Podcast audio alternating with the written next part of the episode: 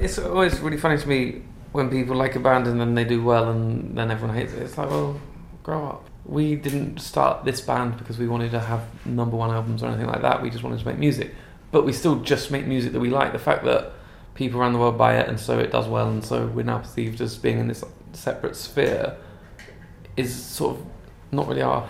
It's not not by design, and it's kind of to, for someone to be like, well, I liked them before they were famous. It's just like those type of people I find are kind of like I've got friends who won't listen to James Blake now because they liked his early stuff. It's like, yeah, well, that wasn't quite as good as the new stuff, or not. Like, do you know what I mean? It's like this idea that somehow that makes them more credible, and that my taste, because I like the second album, it, therefore I'm not a, a, an aficionado. It's like, well, I just prefer that popular album. Yeah. And often the popular albums are not necessarily better, but they're more accessible. And you know, I'm not into. I don't like early James Blake because I'm not into that type of music. But I like the songwriting and the accessibility of the more recent stuff.